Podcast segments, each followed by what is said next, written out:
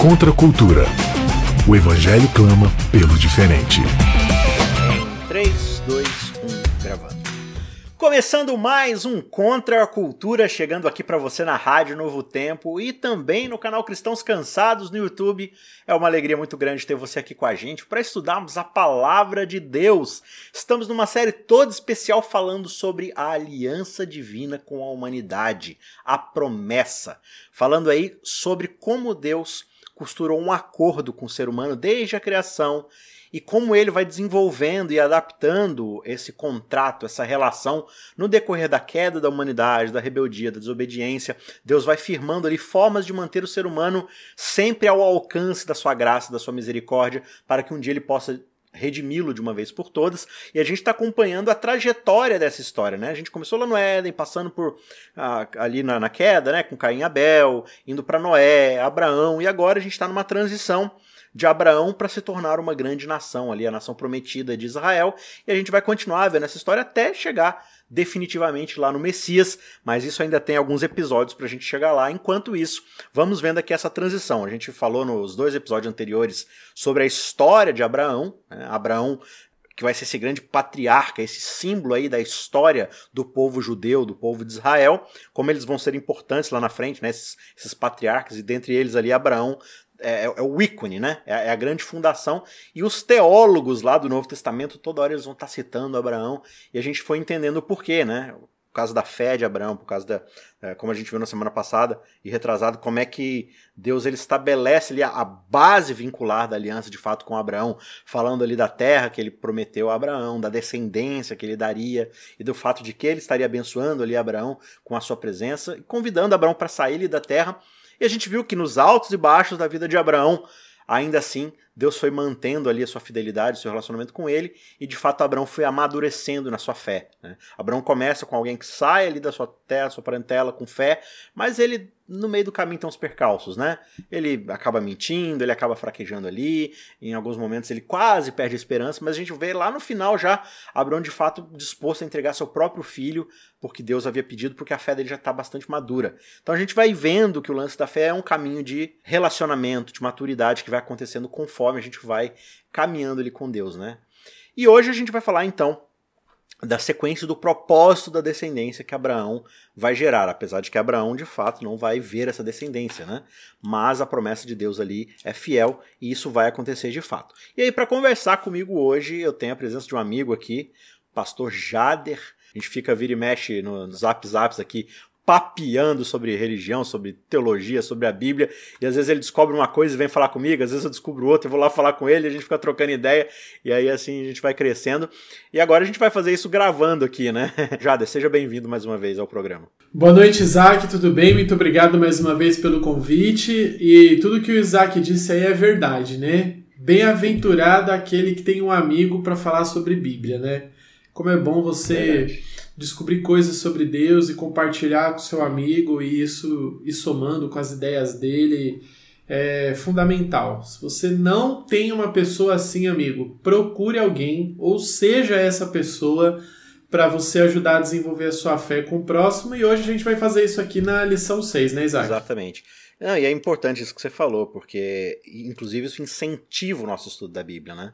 Isso gera na Sim. gente essa expectativa de buscar, de aprender mais, para poder compartilhar e tudo mais. Então, assim, graças a Deus, o Contracultura é uma união do, do networking que eu possuo para poder aprender com todo mundo. Né? Então, aprendo com o Rony, com a Vanédia, com a Mayara, com o Jada, com o Jackson e outros tantos amigos que já passaram aqui pelo programa. E assim a gente vai construindo o nosso conhecimento e principalmente estreitando a nossa fé, nosso relacionamento com Deus, né? Vamos criando uma aliança, né? Para espalhar. Uma, uma, aliança. E aí, por falar nisso, né? É, essa coisa do espalhar que você falou, a promessa de Deus, desde o início, dentro do propósito da aliança, quando a gente observa lá em Adão, era de que Adão e Eva, logicamente, né? Adão, na verdade, ali era basicamente a representação dos dois, né? Uma só carne. Mas a ideia de Deus para a humanidade é que eles abençoariam a terra por meio de uma administração que flui do amor que eles têm um pelo outro e da bênção recebida do relacionamento que eles têm com Deus. E assim eles vão povoar toda a terra com a imagem e semelhança de Deus, com a glória de Deus, que é a própria humanidade.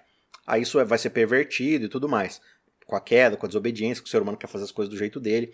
Só que a gente sempre vai observar que essas três esferas de relacionamento elas sempre vão estar presentes nas alianças. É isso que a gente mais tem enfatizado aqui. E aí a gente observa que isso vai acontecer primordialmente com Abraão. Deus ele faz para Abraão, Abraão, você vai sair da sua terra, você vai para um lugar que eu vou te dar, sua descendência vai ser grande, mas tudo isso gira em torno de um propósito. Todos esses três relacionamentos, eles são te dados para que você tenha um propósito. Que propósito é esse, Jade? É, o chamado de Abraão é, a Deus é uma resposta de Deus ao pecado de Adão, né? Deus ele chama Abraão para reconciliar o mundo através dele e da sua descendência. E assim ele vai é, atingir o propósito dele, que é restaurar o relacionamento, primeiramente, da pessoa com Deus, das pessoas com as pessoas e da pessoa com, as, com a própria criação, né? Porque exatamente como você havia falado, que Deus ele havia feito uma aliança com Adão e Eva, né? A aliança a gente vai ver que é sobre terra e descendência. E Deus fala para Adão e Eva, sejam fecundos e multiplicar. E Deus fala para Noé, sede fecundos e multiplicar. E Deus fala também para Abraão e Sara, sede fecundos e multiplicar. Por que multiplicar? Para multiplicar a glória de Deus sobre a face da terra, para multiplicar a imagem dele sobre a face da terra. Então, o, o propósito da aliança não é exclusivíssimo, né? Não é ser abençoado é você abençoar as pessoas através da sua vida. Eu fico pensando assim, né? Tá, a gente vai extrapolar um pouco aqui, porque, como eu já, já avisei, minhas conversas com o Jader são meio exploratórias, né? A gente fica aqui loucubrando o pensamento. Mas eu tava pensando aí no que você foi falando, né? É, eles são colocados dentro do Éden. E o Éden, de certa forma, não é o planeta Terra. É um lugar, assim, fechado. É um jardim. É, é, é o cercadinho. Mas a ideia é que isso vá se expandindo para que o Éden, que é esse lugar onde Deus de fato se manifesta, ele vai ampliando até o ponto de encher a terra inteira. Só que ao invés de fazer isso, o que, que Adão e Eva fazem? Eles falam assim: e se a gente sequestrar esse lugar pra gente? E se a gente pegar isso aqui, em vez de expandir e abraçar o mundo inteiro, e se a gente transformar isso aqui no nosso clube pessoal, onde as coisas são feitas segundo a nossa vontade? E aí, como é que isso é um pensamento que está entranhado na história bíblica, na humanidade, por parte da humanidade? E pensando na gente hoje, Jader, às vezes eu fico pensando, tá certo que assim, ó, gente, igreja não é santuário, né? Não é a mesma coisa, são coisas diferentes. Mas pensando na igreja em termos ali de um, de um lugar fechado, onde digamos que a glória de Deus se manifesta por causa que há ali uma comunidade, uma eclesia, né? Há ali um povo buscando a Deus. E a gente pensa assim, tá, é para essa igreja ganhar o mundo. É para essa igreja expandir a glória de Deus no mundo. E muitas vezes a gente está fechado dentro do nosso clube falando assim, como é que a gente vai fazer esse lugar aqui ser sobre nós? Ser o nosso clube pessoal, né?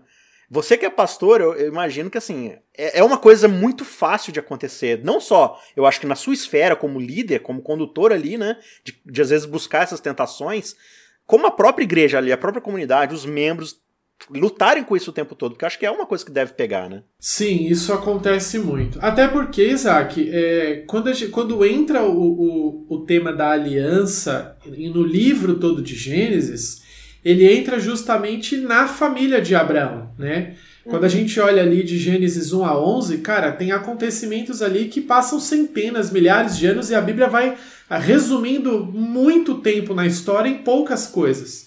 Mas aí uhum. chega em Abraão, Abraão, um homem que veio de tal local, era tinha tal família, tal filho, porque, e que, porque Deus ele quer evidenciar a aliança através dos relacionamentos de uma família.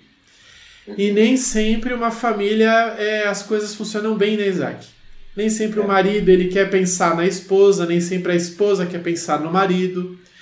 Nem sempre o filho quer fazer a vontade dos pais, ele quer fazer a sua própria vontade, né? E é confortável para o ser humano fazer a própria vontade. É, muito, é confortável para o ser humano não pensar no próximo. A gente só precisa não fazer nada, né? Eu só preciso ficar onde eu tô. E essa zona de conforto é que Deus vai precisar tirar a gente através de bênçãos e maldições para ver se ele move o seu povo a poder restaurar as pessoas ao redor dele é, acaba sendo sempre o tempo todo uma imaturidade da nossa parte, né? E é muito forte essa coisa de, de querer buscar o nosso próprio interesse. Esse, de fato, é, é, toda a essência do pecado, é a raiz do pecado instaurada dentro da gente, né? Sim, e, e o problema de Adão e Eva, que é um problema assim mais local, mais assim individual, Rapidamente, quando a gente vai para Gênesis 11, a gente vê que ele é expandido logo para toda uma, uma população, onde eles estão tentando fazer uma torre, primeiro, porque eles não confiam na palavra de Deus, o mesmo problema de Adão e Eva, não confiaram na palavra de Deus. E segundo, porque eles querem engrandecer o próprio nome deles. E aí Deus vem, ah, tá bom, vocês querem esse caminho? Então eu vou chamar um homem e eu vou falar que é eu que vou engrandecer ele. E ele vai ter que aprender a, a, a depender de mim para engrandecer ele. E a aliança, ela vem justamente para isso, porque na aliança é o melhor lugar para a gente entender sobre justificação pela fé.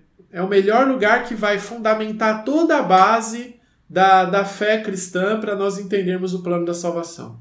Agora, assim, se a aliança é justificação pela fé, por que, que na aliança existem tantos aspectos, e, a gente vê aqui né, no, relacionamento do povo que vai sair de Abraão, como é que sai tantas vezes assim, essa, essa coisa de Deus falando: olha, vocês precisam me obedecer, eu vou colocar diante de vocês leis, eu vou dar estatutos, eu vou dar regras e tudo mais. É, e aí a gente fica assim: tá, mas não é justificação pela fé? Não tem a promessa ali de salvação no fim das contas. Então, o porquê disso tudo? Por que, que existem coisas que eu devo fazer? E, e por que, que existem maldições se eu não fizer? Deus, de fato, ele fala que tem que ser confiança, mas ele me ameaça o tempo todo. Cara, por quê? Por que, que existe essa dubiedade, quase como se fossem rodinhas na bicicleta para umas crianças que não sabem andar, né? Limitadores, né, na nossa, na nossa vida, né? Eu gosto de usar muito o exemplo de Êxodo 20 é, antes de Deus entregar a lei para o povo, né, e ali ele, Deus vai começar a falar uma série de, de, de, leis, não só os mandamentos, Deus ele começa, Êxodo 20, falando assim: Eu sou o Senhor teu Deus, que te tirei da terra do Egito, a terra da escravidão. Então, as regras não são para nos limitar. Deus está falando assim: olha, prestem muita atenção no que eu vou fazer agora. Eu libertei vocês, vocês estão livres. Agora que vocês têm a possibilidade de escolha, porque escravo não tem possibilidade de escolha. Agora eu vou dar leis para vocês. E eu espero que vocês escolham seguir essas leis, porque essas leis não são não faça, não não, não coma, não beba, não vista, não é, pense. Essas leis são promessas. É como um casamento, sabe? Eu prometo fidelidade, eu prometo não, não adulterar, eu prometo na saúde, na riqueza. É, Deus ele está criando um vínculo, é como um matrimônio entre ele e o seu povo, né? Israel, até porque Israel é um feminino, né? Israel não é um masculino, né?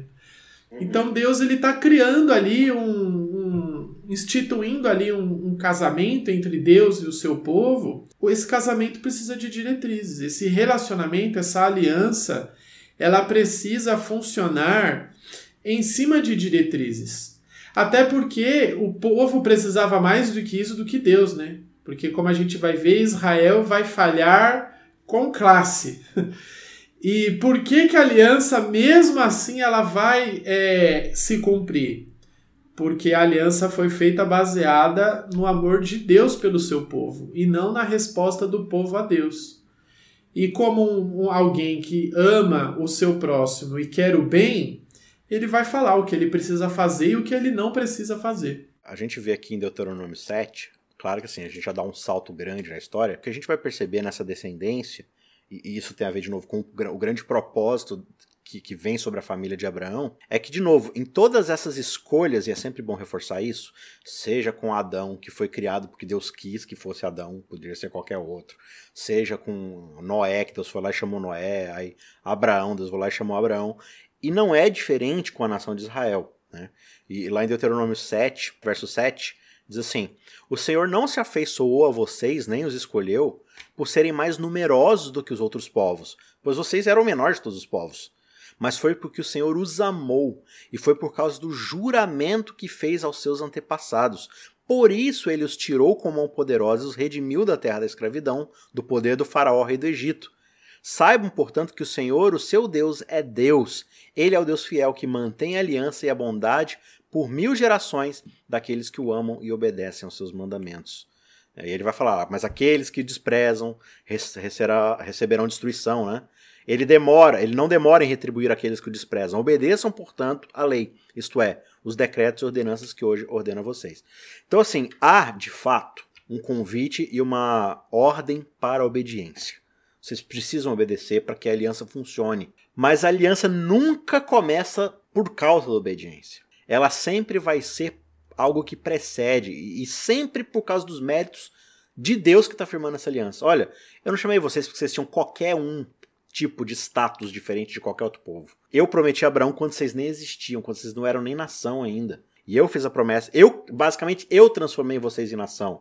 Seja trazendo Abraão, dando para Abraão uma descendência, mas até a condução da história de levar a descendência de Jacó para o Egito, mesmo sendo escravos, mas eles ficam num lugar onde eles podem florescer como nação, numa época em que todas as nações estavam perecendo de fome, eles chegam como um punhado de gente ali, uma família de ali um, umas 100, 200, 300 pessoas que sejam, e saem dali milhões e milhões de pessoas, né? Alguns, alguns séculos depois, num, num mundo que estava todo mundo perecendo de fome. Então você vê que em toda a história, Deus está guiando esse povo e tal tá o tempo todo falando: olha, é por causa da, do meu amor a vocês, é por causa das promessas que eu fiz aos seus antepassados e daquilo que eu vou cumprir um dia. Não tem nada a ver com vocês. Mas ainda assim, o que a gente mais vai perceber na história de Israel é a confusão desses termos. Né? E eles acham que por causa que eles têm essa lei, e, e, se eles obedecerem, eles vão ser melhor. E o irônico é que eles nunca obedecem, né? Eles, eles querem o status de serem os portadores da lei, mas eles também não têm o compromisso de guardar a lei, né? E eles vão cobrar isso dos outros, né? Que guardem também. É. Moisés, né? Que escreveu Gênesis, né? A gente acredita assim. Ele colocou ali todas as falhas de, da família de Abraão. E que família propensa para o erro, para mentira, né? Logo que Deus estabelece aliança com Abraão em Gênesis 12, logo na sequência já tem o episódio é, deles no Egito, ele falando: Olha, fala que você é minha irmã, porque você é bonita.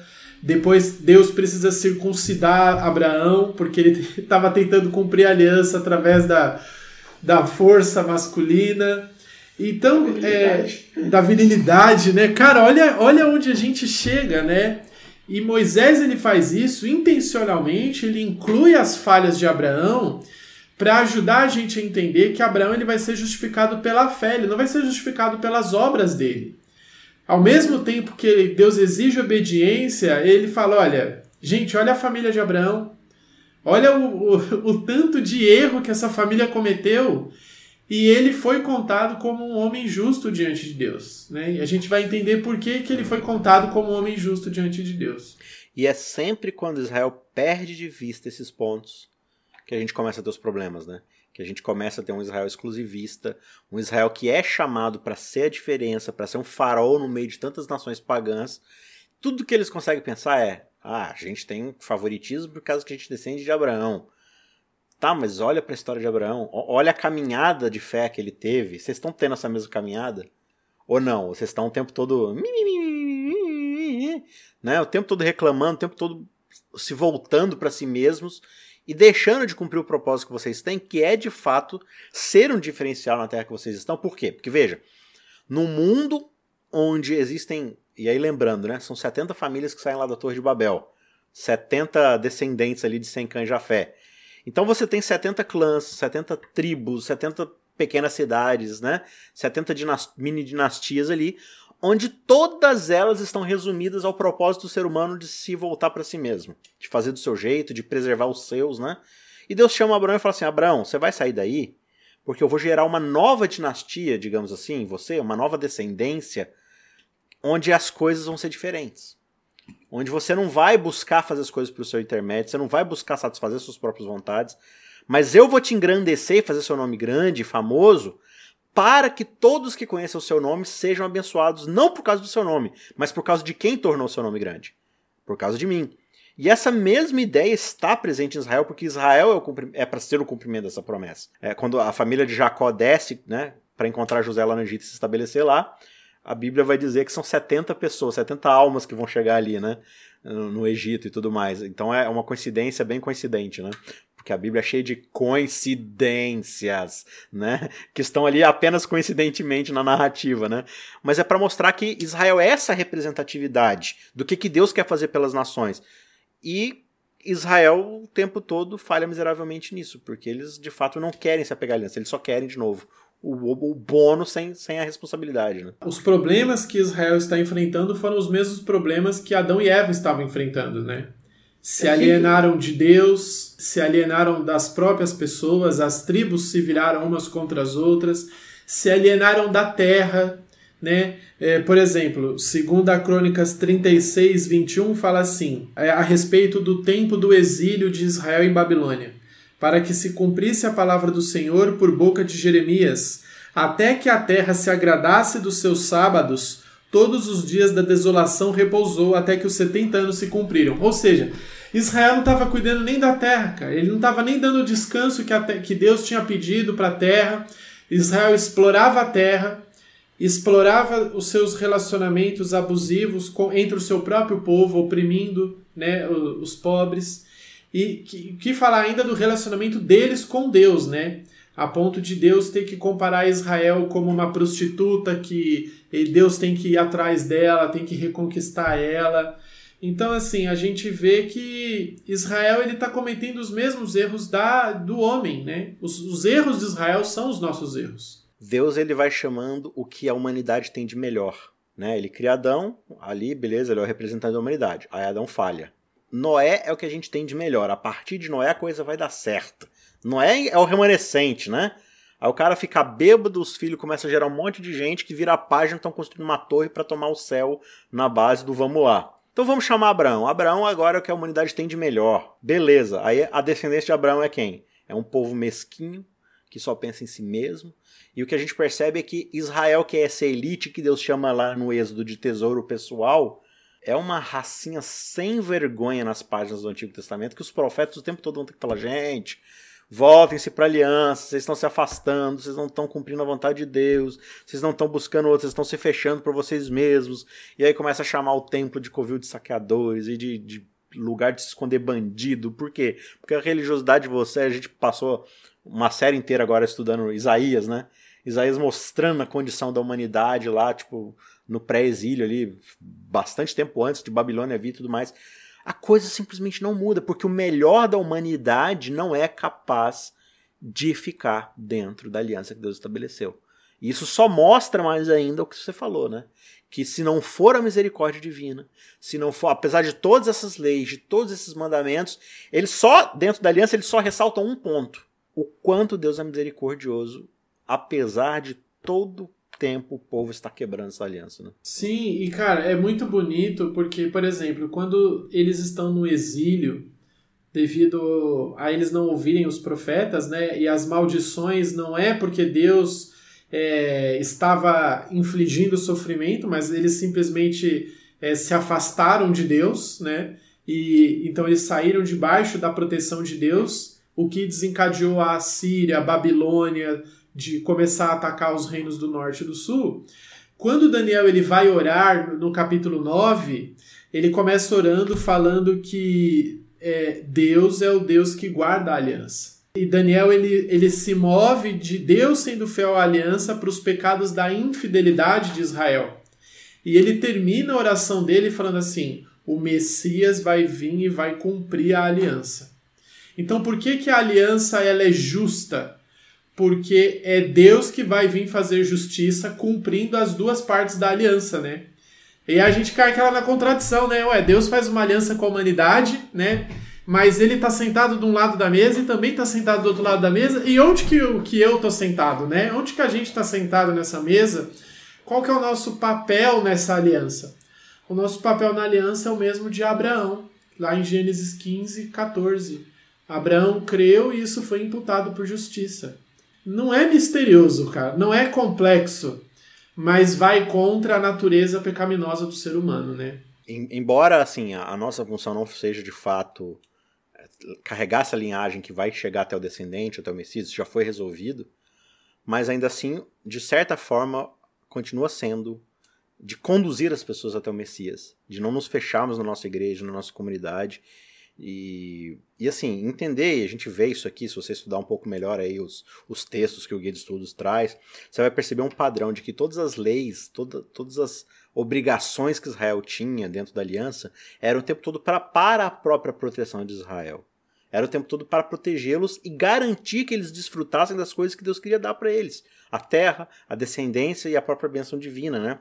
E são justamente as coisas que eles vão sofrer e perder lá na frente. Eles vão perder a terra, ir no presílio, né? Eles vão se afastar de Deus completamente e, e, e, não contar com a bênção divina da sua presença, não porque Deus não quer, mas porque eles se afastam de Deus o tempo todo, né? Eles o tempo todo explorando uns aos outros, castigando uns aos outros ali de, né, tentando passar a perna, não respeitando, não amando, não servindo. Então, as leis elas servem justamente para isso. Só que ao mesmo tempo, a gente como humanidade falha miseravelmente em alcançar isso. E por isso que o propósito da Bíblia, e esse deve ser o nosso propósito, é mostrar que além disso tudo, apesar disso tudo, existe a grande esperança que é, de fato, aquele que cumpre a aliança, aquele que prometeu e que se ele prometeu no começo, ele fez tudo o que ele ia fazer até o ponto ali da cruz, da chegada do Messias, então agora não é diferente, né? com essa nova aliança, com esse aperfeiçoamento da aliança ainda mais, né? E quando Jesus ele cumpre a aliança com a própria vida dele, a, morte, a ressurreição dele, ele mostra pra gente que o Deus das Escrituras, ele não é um Deus sedento de sangue, ele é um Deus ensanguentado. A aliança de Deus, ela não tem a ver com sacrifícios oferecidos por nós. A aliança de Deus tem a ver que Deus proveu o sacrifício.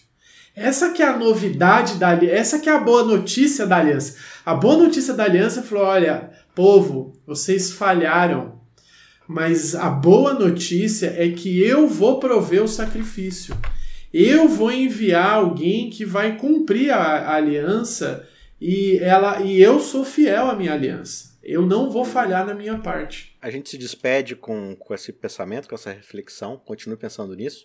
A gente se encontra na semana que vem para poder continuar discutindo essa história, falando um pouco mais aí sobre uh, esse êxodo, essa libertação que Deus tem, que Deus realiza ali na, na vida de Israel, como é que ele vai dar início aí nessa jornada do povo e também nos episódios seguintes falando aí sobre os mandamentos, sobre o Sinai, né, sobre todo esse propósito que Deus dá para o ser humano.